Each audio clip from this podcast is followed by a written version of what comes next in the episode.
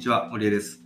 この番組、赤インドの商いラジオでは、地域、地方、ローカルに焦点を当てたビジネスに直結する情報をお届けしています。えー今回の収録に際しては、えー赤インドの秋月さんに参加してもらってお届けしたいと思います。こんにちは、木月です。お疲れ様でおす。疲れ様です。今日もちょっと仕事、えー終わりなのか、えー帰り、今日は捕まえてしまいましたけども、明日からちょっと旅に出るということで、えーちょっとだけお話聞きたいなと思って、えっと、こちらの出演していただきました。えっと、明日からどこ行くんでしたっけ？明日から沖ノ島に行きます。そうですよね。えっと、沖ノ島っていう、僕もちょっとこの間行ったんで、えっと、今日のテーマとしては、地域と旅っていうことで、ちょっと2人で簡単な投稿したいなと思っております。えーそういった意味で、なんか、沖ノ島選んだ理由って何かあるんですか？沖ノ島選んだ理由というよりも、うんあのたまたまうん。ワインバーで知り合った人と友達になって、うん。そのご実家にお邪魔するという。すごい仲の良さというか、スピードですよね。前から知り合い、え結構どれくらい前になってたの？あ、でも、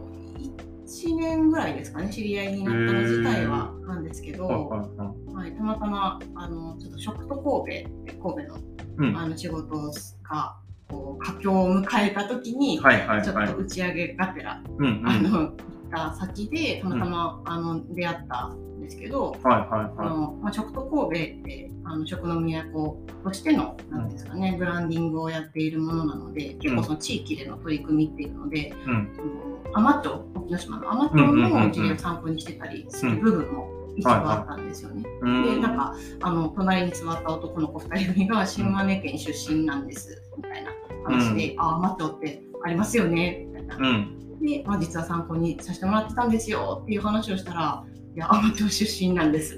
っていう出会いがはいと。だから1年越しというか出会って1年ぐらい、まあ、仲良くなっそうてですね。でしかも仕事で調べてた海士町出身の人と出会ったと。なんかすごい偶然が重なった。そうなんですよ。えー、でえっとまあやっとこう明日から？そうです明日から。どれくらい行くんですか？2泊ですね。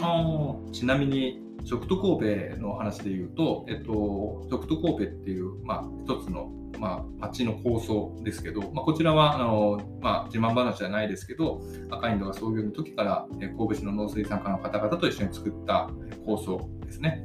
であの、まあ、道の駅だったりとかファーマーズマーケットにつながるような、まあ、将来に向けてえー食の都としての神戸っていうのをどう発信していくかっていうプログラムを書いた、えーそういったなんかプログラムとか、まあ、戦略の、えーお仕事でした。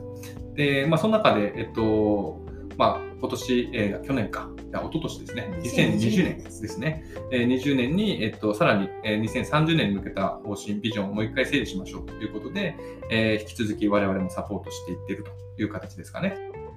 沖ノ島って、そういう意味でなんか、その、食と神戸の仕事の時に、まあ、リサーチはい。してたと思うんですけど、なんかどどういう、なんかよく聞くんですよ、あの、うん。海士町とか、うん。沖ノ島って、なんか地域再生モデルとしてすごいとか、まあ、僕もあのちょっとちらっと行ったことあるんですけど、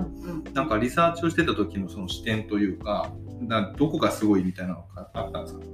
海士町すごいところいっぱいあるんですけど、まあ、もともとあの参考にしたところっていうのはあの島民の皆さんにアンケートをあうん。の結構しっかりと取ってて、うん。それであのそれに基づいていろんなこうプロジェクトというかうん。あのことを考えていったっていうようなところがすごくこう、リアリティがあるというかってっていうところと、あのまあせ設問というかアンケートの内容自体がすごいこう地域に紐づいてて、例えばあのお祭りってどれぐらい参加してますかとかまあそういうようなものってそういう行動というかい日常に結びついてるのが面白いなと思ってうん。それをそのアンケートを参考にして食と神戸での取り組みっていうのもちょっとアンケートをやってみようあそうだったんですね。そうなんです、えー、面白いですね。なんかアンケート一つとってもなんかそういう視点っていうのが、うんうん結構面白いですね。なんか普通に聞くと、どこどこの街知ってますかとか、行ったことありますかくらいのなんかアンケーうんうんトじゃなくてってことですよね。そうですねうーん。島の人の生活っていうのがうんちょっとこう見えてきて、その中で何が課題なのかなっていうのをうんうんあうんうんの導き出してるみたいなのがすごいあのリリアルな手触りがあって面白いなと。なるほど。はい、じゃあそこのリサーチで出てきた、まあ、結果というか、まあ、住民の声みたいなものが、まあこんまあ、明日から行くはい街で、まあ、プログラムとして動いてたり動いてなかったりするのかわかんないけど、見に行くみたいな感じ、そうですね。楽しそうですね。はい、楽しみです。ありがとうございます。あの、今日はなんか仕事帰りというか旅の前にお話を聞いてしまって申し訳ないなと思っておるんですけれども、であの明日から行く旅についてはまた別の回でお届けしますので、ぜひお楽しみにしていてください。ありがとうございます。楽しみにしているので、あの、気をつけて行ってきてください。はい、ありがとうございます。行ってきありがとうございまますす。え今回の商いラジオはいかがだったでしょうか？この番組では地域、地方、ローカルにフォーカスを当てたビジネスに直結する情報をお届けしています。また、え当番組では SNS を通じて皆様からのご意見、ご感想などもお待ちしております。ぜひ、ハッシュタグ、商いラジオをつけてコメントをしてください。そして、えーアカインドのことが気になった人は、ぜひ、神戸アカインドと検索して、弊社ホームページもご覧ください。それではまた、アカインドの商いラジオ、次回の配信でお会いしましょう。森江でした。秋月でした。